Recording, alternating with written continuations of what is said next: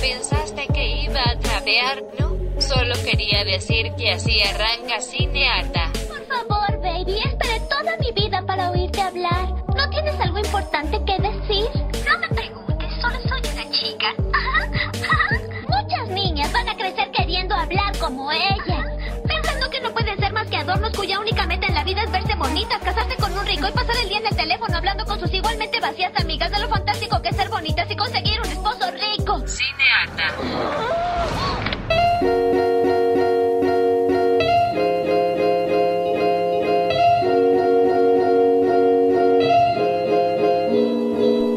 Aló, aló, aló. Mi nombre es Vito Andrada Y yo soy Natalia Ábalos. y esto es Cinearta.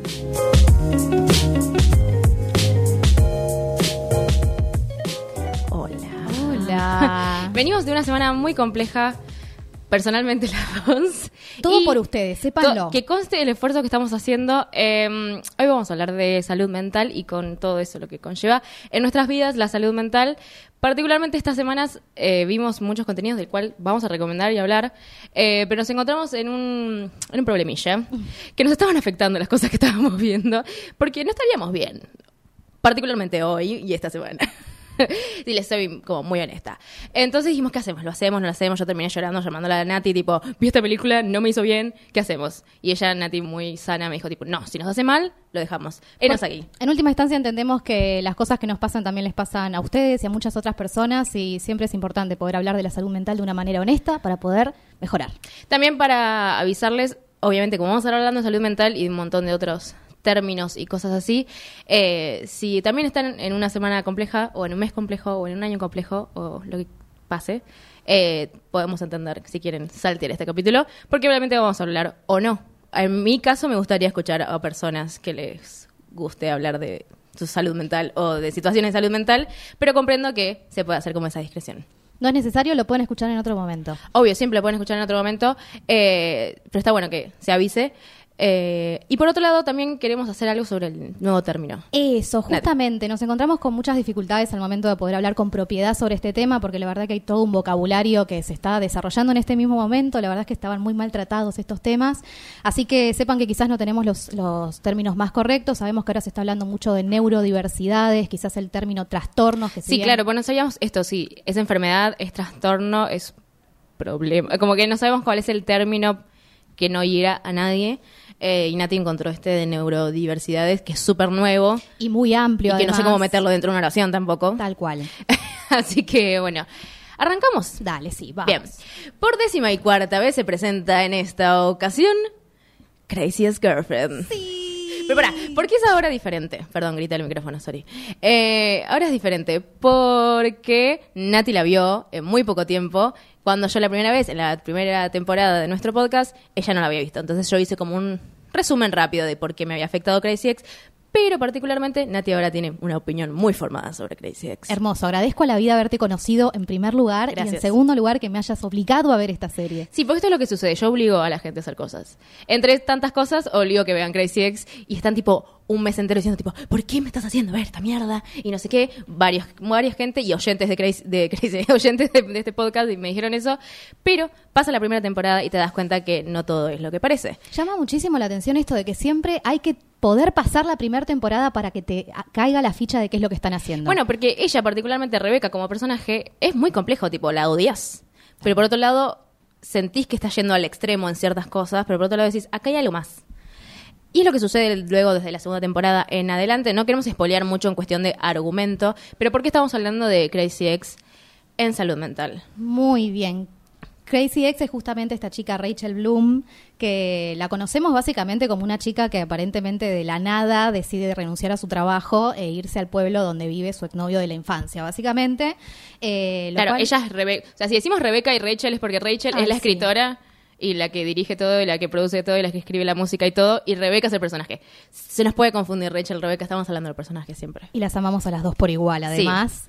Eh, la verdad es que a medida que pasa la primera temporada nos damos cuenta de que lo que tuvo fue un, un- un breakdown, básicamente, como un momento bastante Sí, de problemático, de crisis. Eh, me llama mucho la atención que de hecho nunca terminan de decir la palabra, ¿viste? Como que justamente se va de constantemente, pero justamente porque no lo nombran, quedan, queda claro que están hablando de eso. No, y queda claro que siempre hay asuntos debajo de como de la alfombra que no se hablan. De hecho, la canción principal de la segunda temporada es esto, tipo, soy una chica enamorada y hay cosas que no puedo hablar, tipo. Eh, porque bueno, nada, se van a ir desarrollando. Me parece interesante que me hice yo una lista de las canciones importantes en cuestión de salud mental, porque recuerden que Crazy Ex Girlfriend, que la pueden ver en la plataforma roja o en cualquier otro lugar, eh, tiene canciones y es un musical, de hecho. Ay, cierto, cierto, hay música. Hay mucha música, no se salteen la música. Como ahí donde- sueles ver, hay gente que me conoce que me dice tipo, ay, me salté las canciones, porque te estás salteando las canciones. Ahí es donde pasa todo. Exactamente, es el reflejo de lo que ella piensa en un musical. Em, bueno, me noté cinco canciones. Una, Face Your Fears, Ah. de Paula cantando Enfrenta tus miedos. Same. Siento que me la tengo que poner como despertador, como, vamos, hoy se puede. Tal vez no tenés un ataque de ansiedad hoy el día. En el subte, vamos. Y es así de triste mi vida. Pero también Crazy Ex me ayuda como en lo musical de mis auriculares, como, dale que se puede, dale que podés. Eh, y luego, más, mucho más triste, eh, tenemos The, Vil- The Villain in My Own Story, como el villano en mi propia historia, que es mucho esto que mm, ella se da cuenta, que a pesar de que tuvo un trauma en el sentido de una madre como muy sobreprotectora y mandona y autoritaria, y que no le pudo dar muchas cosas, a pesar de que le dio todo como educación y lo que sea, ella también hay algo en ella, que siente que todo el tiempo está mal y que ella misma se hace mal, eh, que me parece que, que está bueno como poder ver cómo una persona se complica las cosas también. Sí, me parece interesante que si bien suelen haber traumas que, que originan este tipo de situaciones, eh, lo importante también es pensar qué es lo que hace uno con eso, ¿no? O sea, todos vamos a atravesar traumas en nuestras vidas y podemos pasarlas muy mal, lo importante es que sepamos buscar ayuda a tiempo para poder superarlos. Sí, y que además a veces somos nuestro propio enemigo. Tal es una cual. realidad, pero también no todo es tu culpa. O sea, esta es otra canción, pero de la cuarta temporada. Es una conjunción Es de un montón de cosas. Eh, y tengo dos canciones más que no importa, pero la más importante para mí y que la otra vez la vi y me hizo llorar mucho, que es My Diagnosis. O sea, mi diagnóstico. Em, nosotros nos encontramos con Rebeca durante tres temporadas. En la primera temporada nos, en- nos encontramos con que deja sus medicinas, digamos, sus medicamentos para, no sé, dejar de ser tan tipo, no sé, drogada con esas cosas y quería como vivir en serio, qué sé yo.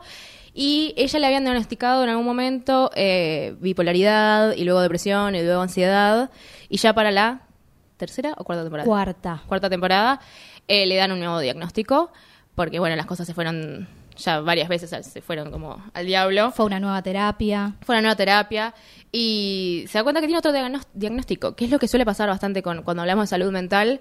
A veces por ahí no te diagnostican nunca, pero siempre, como va cambiando en sí la terminología de esta ciencia, digamos, eh, nunca sabes bien de qué grupo sos. Y es eso lo que ella siempre está como en búsqueda, ¿no? De no estar sola y estar tratando de encontrar algún tipo de casa, de algún tipo de, no sé, de algo hermandado lo que sea, que las encuentra eventualmente en sus amigas. Es la sensación de familia, es eventualmente son sus amigas con todos los problemas tóxicos que tuvieron con sus amigas y toda la bola.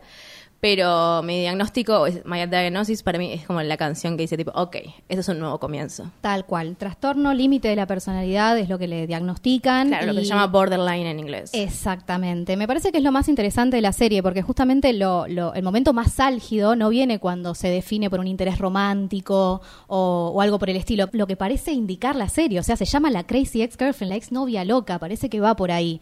Y sin embargo, lo más interesante y lo, lo más llamativo es cuando le dan finalmente ese diagnóstico. Y de esa manera deja en claro lo difícil que es tener que atravesar este tipo de situaciones y tener que atravesar diagnósticos cerrados y medicaciones que te juegan en contra si eso sucede, y la importancia de poder encontrar un profesional que realmente te pueda ayudar y de tomarte tu tiempo para elegir cuál es la medicación que corresponde. No, y que realmente querer esa ayuda y querer ese tratamiento y esa nueva etiqueta, entre muchas eh, comillas. De hecho, en ese capítulo eh, la vemos ella muy enojada con este diagnóstico.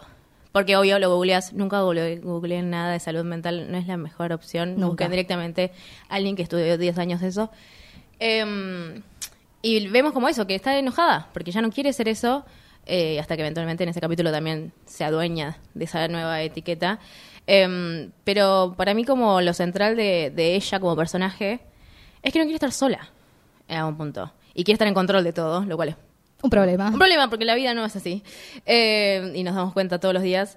Eh, y también se hablan como de otras cosas cuando vos ves eh, entrevistas con ella. Yo soy muy fan de ver entrevistas con, de gente. Están en inglés, sí, paja, pero bueno, está bueno. Creo que, es- ya es 10 veces mejor en la vida real de lo que ya vimos en la serie. Bueno, me quedé la vez pasada, tipo, hasta las 3, la, tres y media de la mañana, tipo, viendo una entrevista que hicieron el casting a un, a un montón de gente, tipo, actores, y hablaban de cosas. Tipo, Vicky, ¿qué haces 3 de la mañana viendo esto? No sé, me entretiene. Bueno, y lo que ella dice más que nada, que quería hacer esta serie también, era como para romper con el estigma de la salud mental.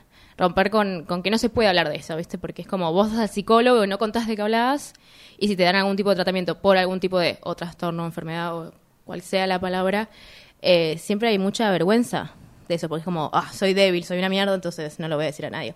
Y justamente lo que quiere venir a hacer Crazy Ex un poco es a romper eso, que además puede tener una línea narrativa de amor y desamores y amistades y familia, lo que quieras.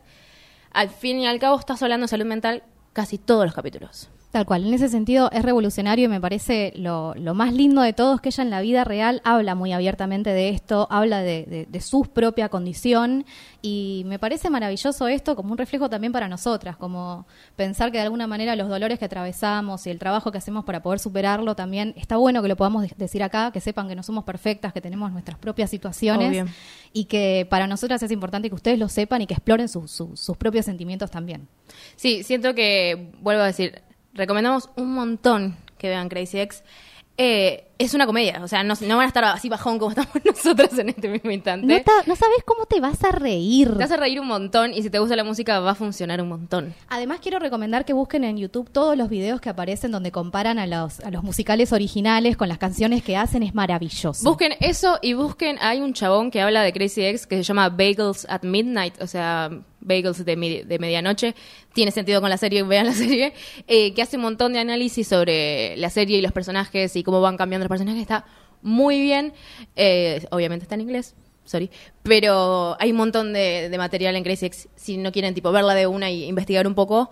Y si no, chicos, está en la plataforma roja. Por favor. Y ni hablar del profundo feminismo que atraviesa esto, ni vamos a entrar en detalle. Ya lo hablamos esto en la primera temporada cuando dijimos vean Crazy Ex Girlfriend y Nati no decía nada porque no lo había visto. Pero era cierto, era todo Pero verdad. entendés que yo, que yo conseguí que 10 personas que no le gustan los musicales aproximadamente vean Crazy Ex muy rápido. Acá vos sos una prueba viviente. Sí, la China, nuestra editora y coordinadora también es prueba viviente. Facundo también y un montón de oyentes que, que nos dicen tipo, che, es verdad, valía la pena. Pero es verdad, la primera temporada es compleja. No hay con qué darle, lo comprendo, no es para todos, pero cuando te das cuenta, es para todos. Así que cierro y recomiendo entonces, por favor, vean Crazy Ex Girlfriend, mándanos un mensaje a arroba cinearta y seremos todo el apoyo moral que necesiten.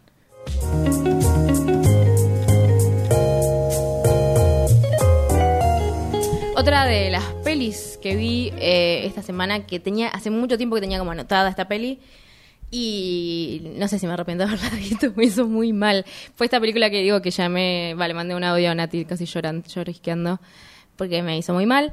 Pero me parece que es- está bueno como descripción de cómo... Yo siento que hoy en día te juntás con gente y hay un montón de gente con ansiedad y depresión y un montón de pensamientos re feos Cada vez más. cada vez más, no sé qué está pasando con esta fucking crisis de esta Argentina, pero está bueno que esta película que es llamada Las Horas te muestra eh, diferentes, como tiene tres líneas narrativas que pasan en diferentes momentos. Entonces pasa una en 1920, una en 1950 y otra en 1970 y te das cuenta que eventualmente todos los humanos somos idénticos. Ay. Y nos pasan exactamente las mismas cosas, solamente que de diferentes épocas y contextos, pero eventualmente todos sufrimos del mismo dolor. Eh, las horas particularmente se basa en eh, Virginia Woolf, de hecho es el- una de las protagonistas, digamos, que la interpreta Nicole Kidman con unas prótesis de nariz que ni te cuento. ¿Cómo me costó darme cuenta que era ella? Está- Sí, es que- es, es raro. Es raro, sí, porque es como una persona que estaba descuidada con una gran depresión, que es Virginia Woolf. Y luego encontramos en los 50 a una ama de casa que también está pensando como en, en suicidarse y dejar a su familia, qué sé yo. Julian Moore.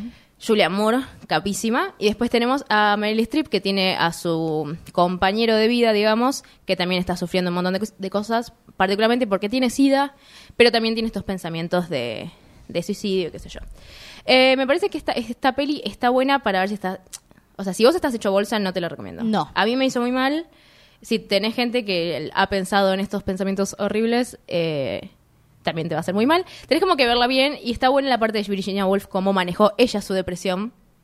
teniendo que irse de Londres, de hecho, eh, irse a las afueras como para calmar su, su mente y se daba cuenta de que estando alejada en un campito no le iba a hacer bien. Ella necesitaba tipo actividades y, y no sentirse tan cuidada y tipo algodón y como que no te pase nada, qué sé yo. Es tipo, bueno, paren, tengo una vida también, además de tener una enfermedad, eh, trastorno o lo que sea. Y me parece que eso está bueno también poder ver como esta autora que es hoy tan glorificada, con, mucha razón igual, también tenía sus propios problemas y cómo este libro que ella escribe después se ve reflejado en la vida de estas otras dos personas en las diferentes narrativas, en líneas narrativas, perdón. Y mm, no, me parece que está, está bien, pero eso, eh, no estén mal. O sea, tienen que verlo como re buena onda. Y sabiendo que van a ver algo que es tipo, es un bajón. Es un bajón. Es una muy buena película. Es buenísima, es muy entretenida, habla muy sincero, siento. Actrices femeninas en papeles súper fuertes, o súper sea, tenés Nicole. Kidman, Meryl Streep y Julianne Moore. O sea, ¿qué? ¿Qué? Quiero una remera con ellas tres. Pero tratar de no llorar en el medio. Eh, Y Nicole Kidman se está acercando al podio Nicole Kidman peligrosamente. Está como feminist as fuck si no fuera tan rubia y menemista y blanca y privilegiada. La vamos a perdonar por rubia. Tiene rulos originalmente, me cae bien. Ok, pero se los, al- se los Sí, alacia. sí. Pobre, ¿Cuál es el verbo de alaciar? No sé. Estamos todos en deconstrucción.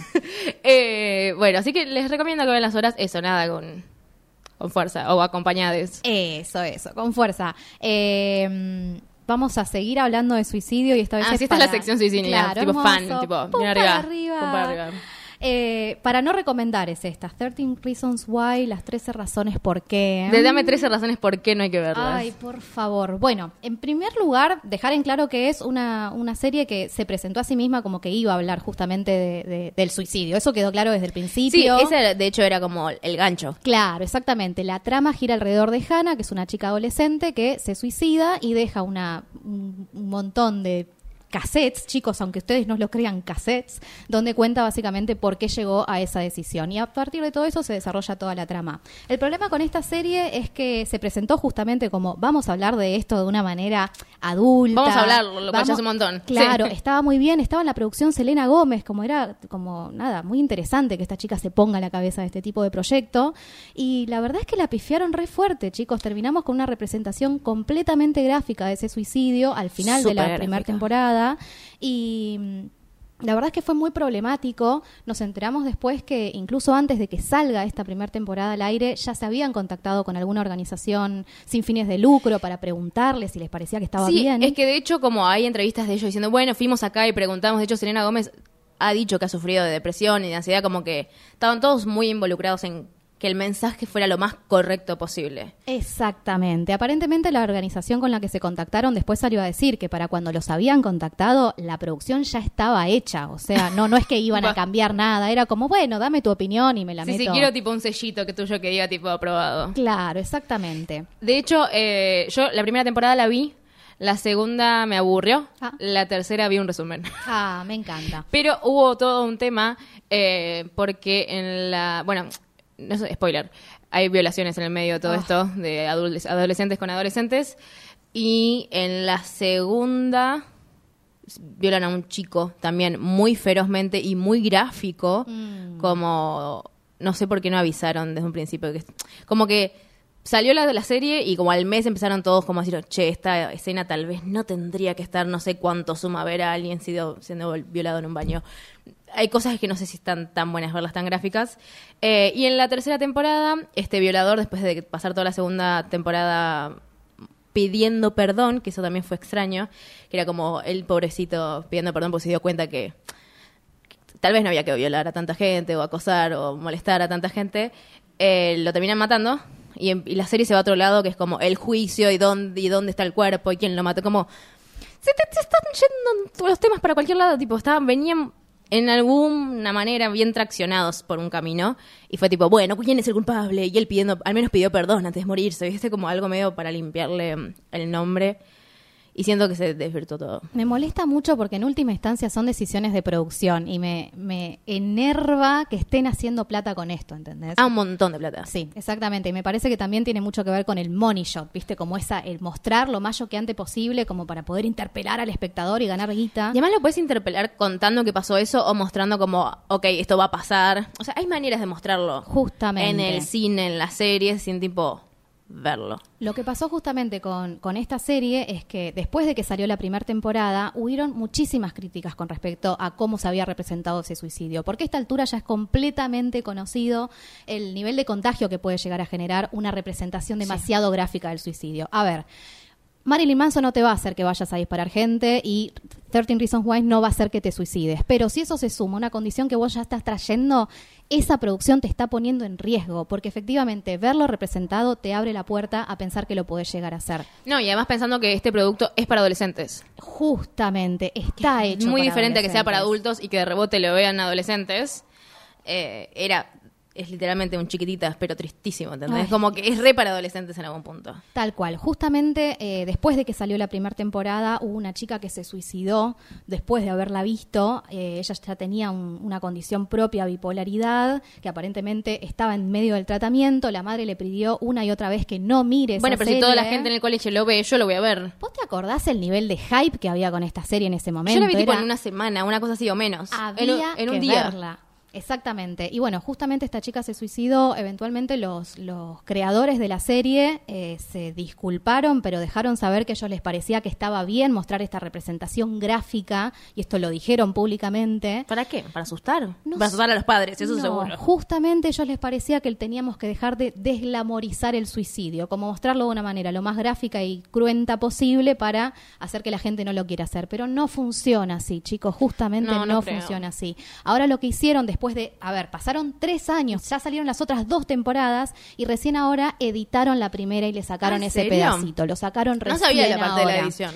Ahora lo volví a ver, de hecho es esto que vos decís, se centran mucho en cómo ella llega a ese momento. Es que lo que estás esperando es eso, tipo, a ver cómo se mata. Y es tipo horrible pensarlo. se concentran en cómo llega ella hasta ahí y después en cuál es el efecto que tiene sobre sus padres, sobre su familia y sobre sus compañeros.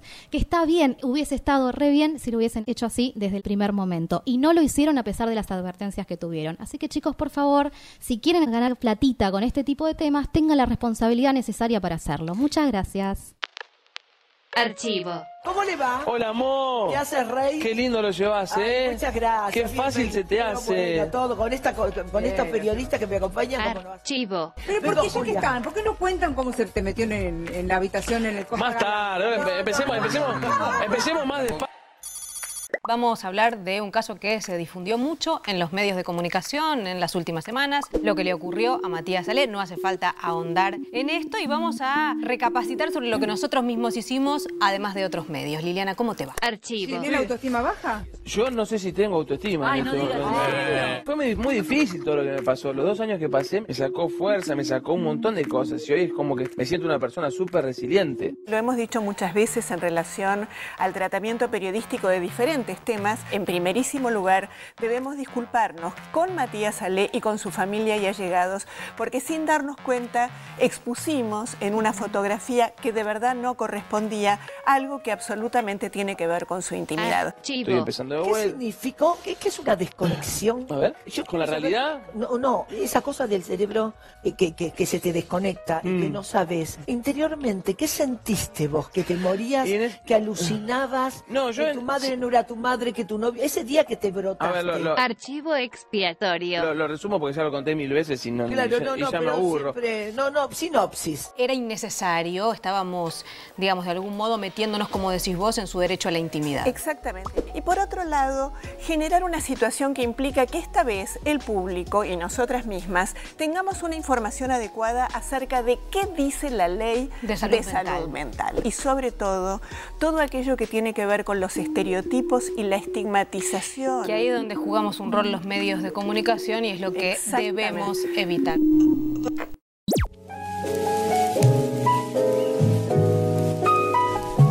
Oli. Em, ahora, yo hace un montón, vuelvo a decir, tengo una lista siempre en WhatsApp, que es yo conmigo misma, eh, donde escribo todas las películas que quiero hablar en Cinearta. Y esta está hace mil años, y voy a hablar, por fin, de Welcome to Me. Bienvenides a mí. Eh, es una peli de hace un par de años de Kristen Wiig. Si no ubican, Kristen Wiig es la de Bridesmaids. Claro. No la que se casa, porque esa es Maya Rudolph, capa. Eh, no, es la otra, la amiga, que estaría un poco perdida en la vida. Una genia total del mundo. Para mí es una de las, mis comediantes favoritas, yankees.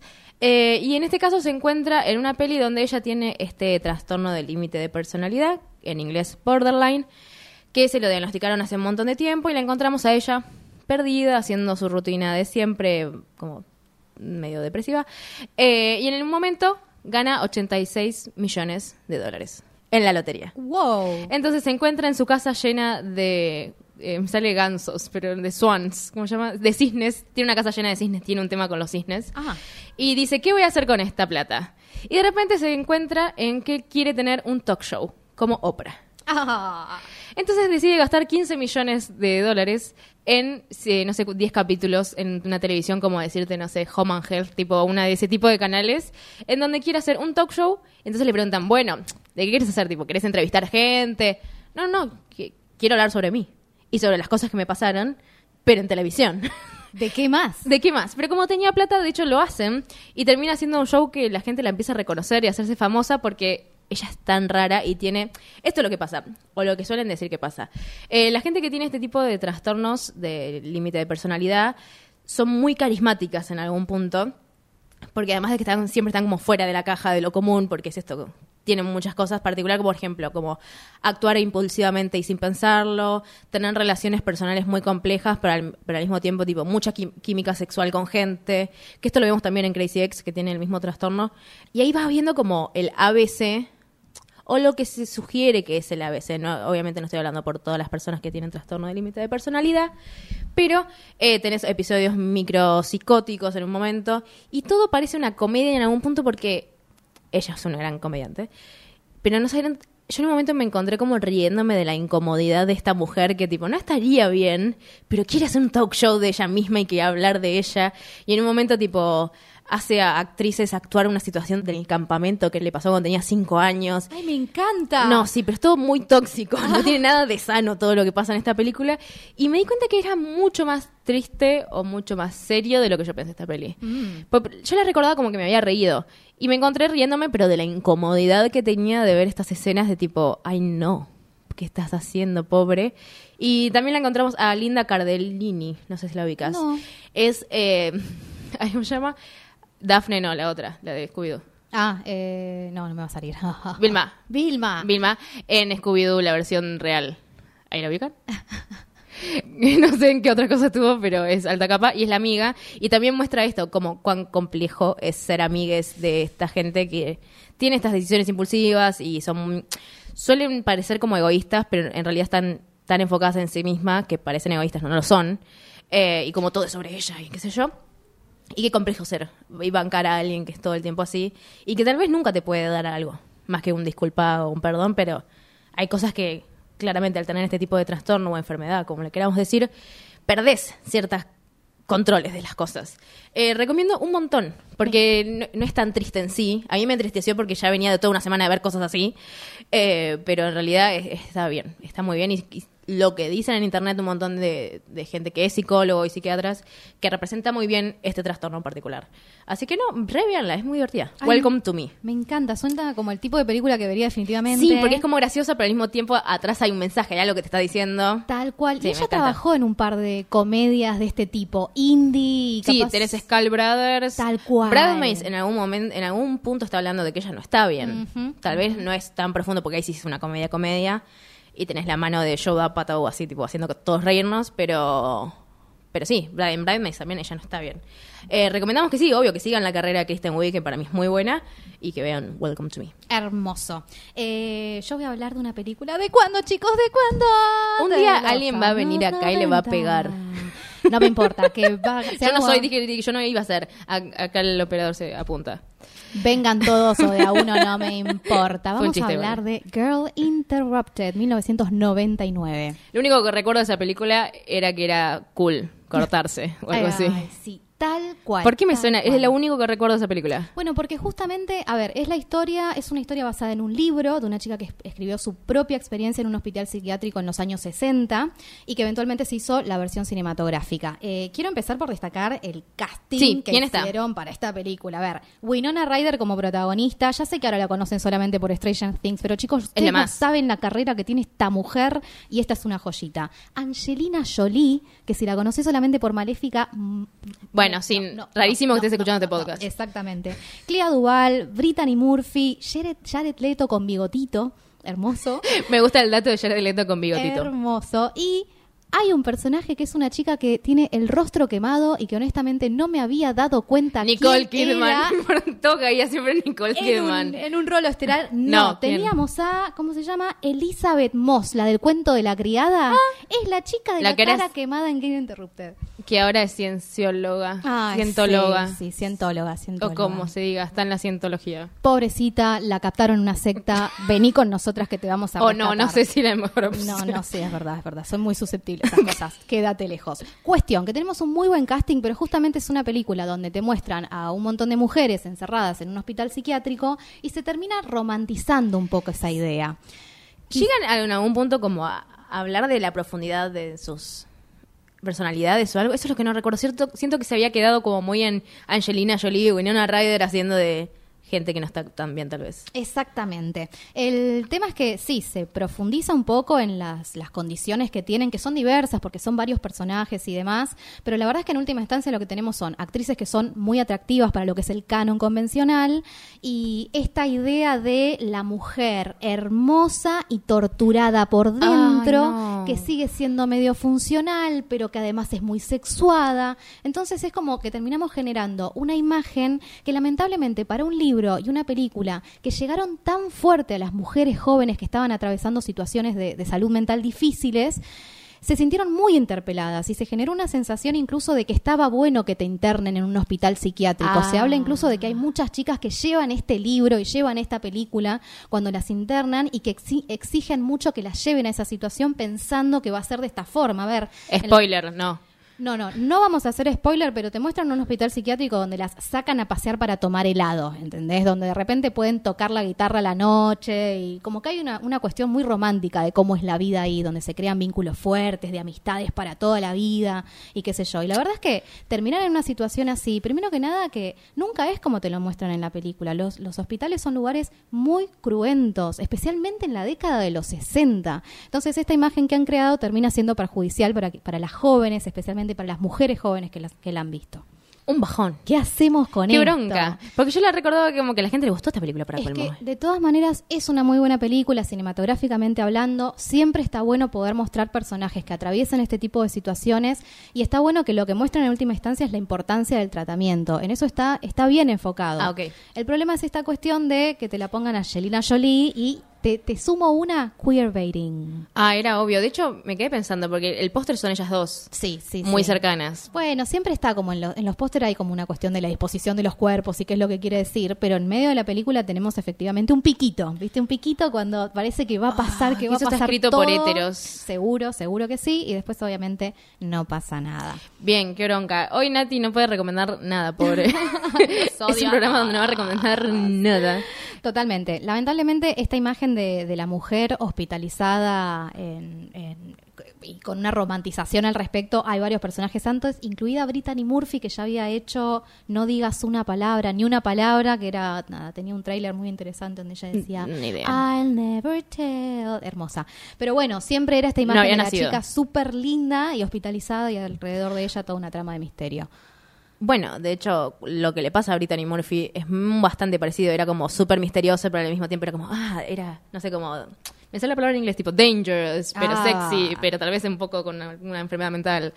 Era como, pero viste que trataron así medio el, el caso de ella y su muerte. Sí, es raro porque ella pareciera que murió por algo, algún tipo de intoxicación y sin embargo siempre se rumoreó que había sido algo intencional o hubo Muy mucho extraño. rumor alrededor de eso. Bueno, este programa no es sobre Brittany Murphy. Eh, recomendamos entonces Welcome to Me.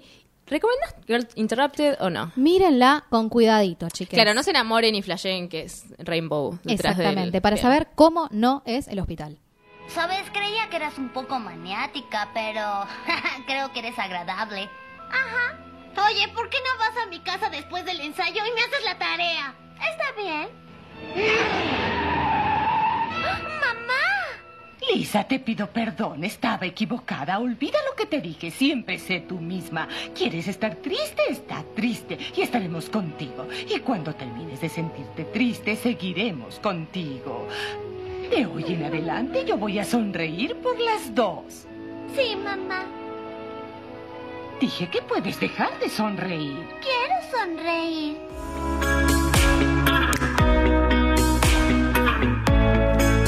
Momento de matar gente. Van a morir. Landy está muy entusiasmada porque preparó ella la sección. Muy orgullosa, hoy vamos a matar al Guasón, Joker. Al bromas. Al bromas, me encanta. Eh, la última versión del Guasón, ¿no? La película ¿La que salió este año. La vi en cine. Bien, yo también. La vi Me en Avant Premier. Me encanta. Yo me fui a un cine muy chiquitito y Bien, me mejor. senté en la parte de atrás y tenía muchas ganas de empezar a reírme como loca. No, pará, yo tuve un chabón en serio que se reía todo el tiempo de la ¿En película. serio? Sí, real. Hermoso. Hay no, que- fue muy molesto, fue tipo, te puedes callar, tipo, no es nada gracioso lo que estamos no, viendo. hay que recomendarle que escuche este podcast y hay que recomendarle que busque ayuda. Eh, vamos a empezar por acá. en primer lugar, eh, si ya vieron la película, están al tanto de que se to- tocan temas muy, muy, muy violentos. Eh, desde ya les digo que si se sintieron identificados con el Joker, eh, sí, ne- eh, necesitamos buscar ayuda definitivamente. Algún tipo de ayuda. Algún tipo o algún de tipo de expresión de algo. El mundo es Salgan una mierda, es cierto que el mundo es una mierda y nos da muchas broncas, nos da ganas de prender fuego todo, pero si No lo hacemos por claro, algo. exactamente, no lo hacemos por algo, si les pasa que tienen ganas de hacerlo y lo van a hacer, no lo hagan. Cuestión, el Joker, quiero primero destacar que me parece una muy buena película, Está muy bien. cinematográficamente es excelente, la interpreta- interpretación de Joaquín Phoenix es Impresionante, se va a ganar todos los premios. realmente. Pero tenemos un serio problema con la representación que se hace de la salud mental en última instancia. Eh, lo que tenemos básicamente es este personaje que es un tipo muy solitario, que ha sufrido muchos traumas en su vida y que es básicamente un outcast social, lo maltratan mucho por una condición que él ya tiene, que es esta risa automática que él no puede contener, que es lo que le llaman una incontinencia emocional. Y básicamente termina dejando las pastillas que estaba tomando, deja su medicación y termina en una escalada de violencia que ya se pueden imaginar porque ya todos conocemos cómo es el guasón y toda su historia. La cuestión es que se habló mucho alrededor de esta película justamente porque habla de, salud mental, o sea, una de las frases más conocidas es esta que él dice de eh, lo más difícil de este mundo es que esperan que actúes como si no tuvieses la enfermedad mental que tenés y claramente querían abordar ese tema. Constantemente pareciera que quieren achacarle esta problemática a las cuestiones sociales, que me parece que está bien enfocado en última instancia, pero que queda muy opacado por la construcción que hicieron de la psicopatía que este personaje muestra, básicamente.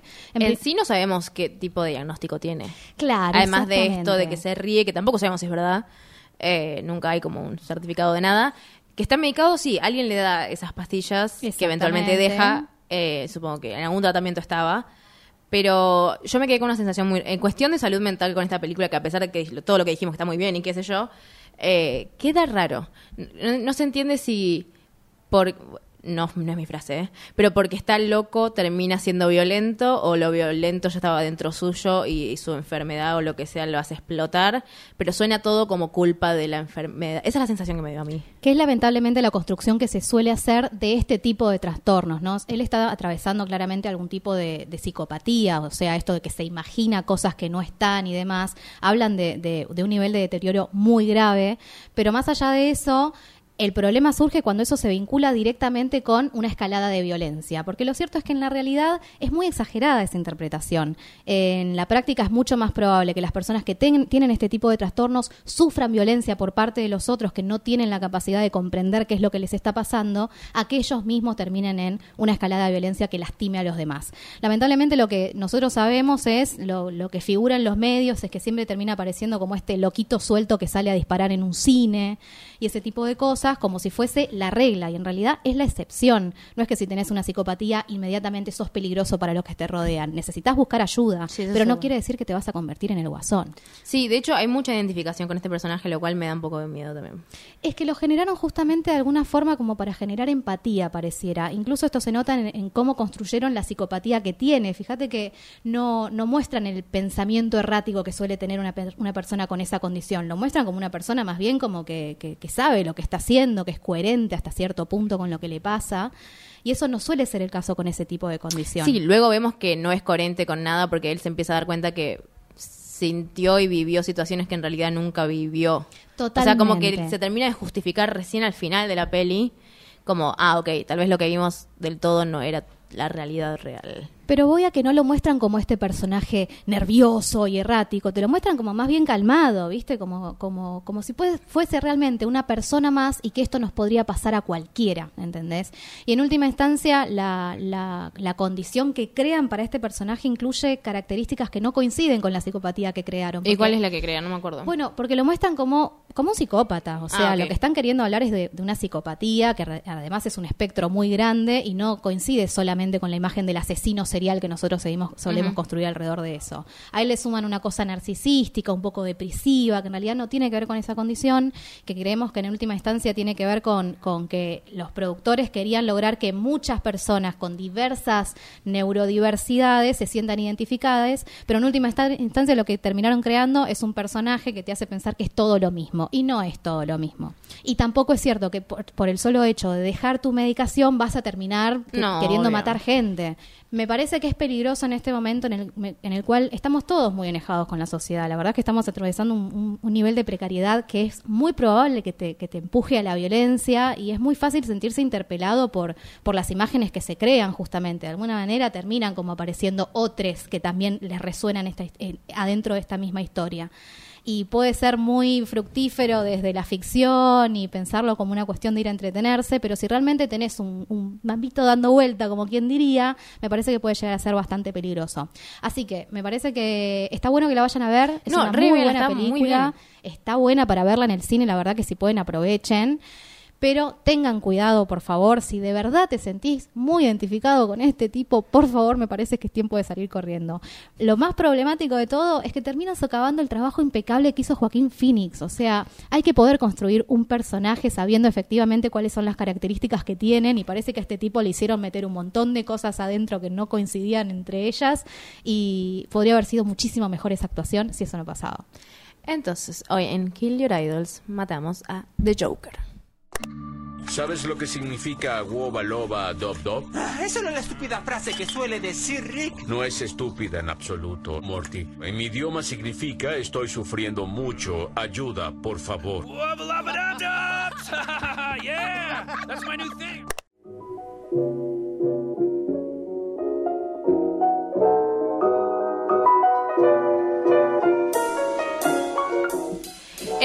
En varias ocasiones en el cine y o series encontramos estos tropos de mujer loca. Ah, Y por algo Crazy Ex Girlfriend se llama Crazy Ex porque justamente quieren romper con esto de la mujer loca. Y empecé a pensar y dije, ay, no voy a hablar de las mismas películas donde siempre hay mujeres locas y son su culpa. hay demasiadas películas con mujeres locas. Bueno, no, no, no, no quiero, no quiero, no quiero spoilear, no quiero spoilear. Ah, bueno, bueno, bueno, ya saben de cuál estoy. No voy a hacer una lista porque no quiero hacerla. Pero encontré una representación de alguien que tiene algún tipo de trastorno y que en ese momento, para la serie que era, eh, marcó un- una cierta manera que, digamos, le abrió el camino, digamos, a Crazy Ex para que pueda hablar de sus problemas. Amo. Yo siento en algún punto, puede ser que no. Puede ser que no esté relacionado, eso es lo que yo creo. Que se juntaron en un subte y dijeron, ay, vamos a hablar de esto, sí, dale, re. Bueno, estoy hablando de la serie Girls. Eh, una serie que todavía no hablé, algún otro día voy a como analizar mucho más esta serie, pero particularmente en salud mental. Eh, en la segunda temporada encontramos a Hannah, que es la, es la directora y escritora, guionista, Protagonista. protagonista, actriz, todo. Lina Dunham, eh, teniendo un episodio de eh, obsesión compulsiva. un des- ¿Cómo se dice? OCD se dice en inglés. TOC, trastorno obsesivo compulsivo. Eso, gracias. Eh, eh, en donde empieza a contar y tiene una obsesión con el número 8, entonces tipo cierra ocho veces la puerta y se masturba ocho veces y tiene, no sé, cuenta en un momento que tiene que mirar tipo escenas de violencia ocho veces, como que le agarran estos trastornos con el número 8 particularmente. Ella está escribiendo su libro, lo cual le da mucho estrés. Y empieza a ir al psicólogo, que eventualmente fue su mm, pediatra, porque no, no entiendo por qué va ahí. Y le dice, bueno, son síntomas normales y tradicionales de la gente que tiene TOC. Y le dice, tipo, no es normal que me tenga que masturbar ocho veces y termine llorando teniendo 10 años. Eh, y le cuenta un montón de cosas que le pasó cuando tenía justamente 10 años y empezaba a aflorar este TOC, que luego ahora con 22, 23 em, afloró de nuevo. Y la vemos en una escena muy fuerte en la cual eh, empieza a tener como esta ansiedad y estrés. Y estaba justo usando el hisopo en su oído y se lo termina clavando y yendo a la guardia eh, porque se obsesionó tanto con el número 8 que contó hasta 32 y se lo clavó eventualmente, va a la guardia, vuelve y se lo pone en el otro oído para Ay, hacer tipo no, simetría. no. Sí. Y la vemos muy mal cortándose el flequillo al final del, del episodio, que es básicamente todas. Lo más dramático de todo. Pero que siempre cuenta esto de el cortarse el flequillo es como el, el iceberg, tipo la, la puntita del iceberg de todo el quilombo que tenés detrás. Em, y me parece que Girls, particularmente siendo una serie que era como las hijas de Sex and the City, básicamente en el 2012, 2013, estaba bueno que no lo glamorizaron y de hecho mucha gente salió como a aplaudir eh, Girls en ese sentido como, ok, no lo hicieron como, no sé, Mónica que tiene un toque de limpieza y es como, ay, es re gracioso, quiere limpiar todo el departamento 10 veces. No, no, no es gracioso. O sea, realmente terminas en una guardia en pijama con un insopo incrustado en el oído. O sea, como el toque no es gracioso eh, y este tipo de obsesiones no son graciosas. Entonces me parecía copado. Tal cual, es el tipo de trastorno que, que lo que tiene es que es muy intrusivo, ¿viste? Como que son estos tipos de pensamientos me- que te abarcan claro. y no te permiten desarrollar tu vida cotidiana. Porque de además te pueden pasar en cualquier momento, tipo, estás en la calle y te pasó. O sea, no, no es, no es algo tan interno, Tal digamos. cual, y en ese sentido no es nada más, ay, me olvidé de sacar la basura, no puedo dejar de pensar en eso. No, tipo, realmente- es volver a la casa a revisar eso 10 veces, sí. Exacto, inhabilitante en última instancia. Sí, así que recomiendo igual que vean Girls. Eh, hoy en día hay muchas relaciones tóxicas en esa serie, que me di cuenta ahora siendo grande y revisando relaciones pasadas. Bueno verlo igual, ¿no? Sí, re. Así que nada, voy a ver Girls y en- eventualmente en algún episodio hablaré de nuevo. Me encanta. Voy a meter por la ventana. ¿Quién está entrando por la ventana? Hermoso Rick and Morty. No sé si Rick and Morty sería la palabra tipo hermoso. Hermoso, Pero sí. Lo voy a decir. A ver, yo sé, yo sé. Primero, nada, serie animada. Si no la conocieron, por Dios, vayan a verla porque es realmente increíble. A ver, estás buscando feministo, feminismo puro y duro y va a ser medio difícil. Recién en la tercera temporada empezaron a contratar escritoras, por ejemplo. Al menos lo hicieron. Al menos lo hicieron, fue un montón. Hubo un montón de forres que salieron a quejarse en las redes sociales porque el mundo es una mierda, pero efectivamente tienen escritoras y aunque hay mucho chiste de pito y poronga, eventualmente tenemos un arco que incluye a las mujeres. Pero más allá de eso, queremos hablar de Rick and Morty. Rick, el personaje principal, es básicamente como un científico loco que tiene la capacidad de viajar a través de distintos universos y para- universos paralelos, Ujú. hermoso, una teoría del caos divina y lo lleva a su sobrino Nieto. Morty en esas aventuras básicamente. Pero lo tenemos a Rick que tiene una depresión terrible. De alguna manera es como que su propio cerebro representa de alguna manera el caos que es el universo. Y es muy interesante verlo como, como, como es justamente, como puede llegar a ser ese tipo de trastorno que implica que no solamente te, te autoflagelás a vos mismo desde un nivel de decirte un montón de cosas feas, incluso tenemos un intento de suicidio del pobre Ah. Rick en un No momento. Pero lo hacen todo con chistes y animados y con una privel- un nivel de profundidad que llega a ser filosófica que no te puedo explicar. Así que súper recomendado. Eh, me parece que tocan temas que son súper, súper delicados, pero de una manera que es, de alguna manera, que te acerca a ese tipo de problemática humana, exactamente. Es muy difícil dejar pasar el hecho de que él es muy destructivo con, con sus seres queridos, es muy tóxico para sus seres queridos. Eh, así que que quede claro que no lo estamos mostrando como un ejemplo a seguir, pero ni de no, casualidad. no, no.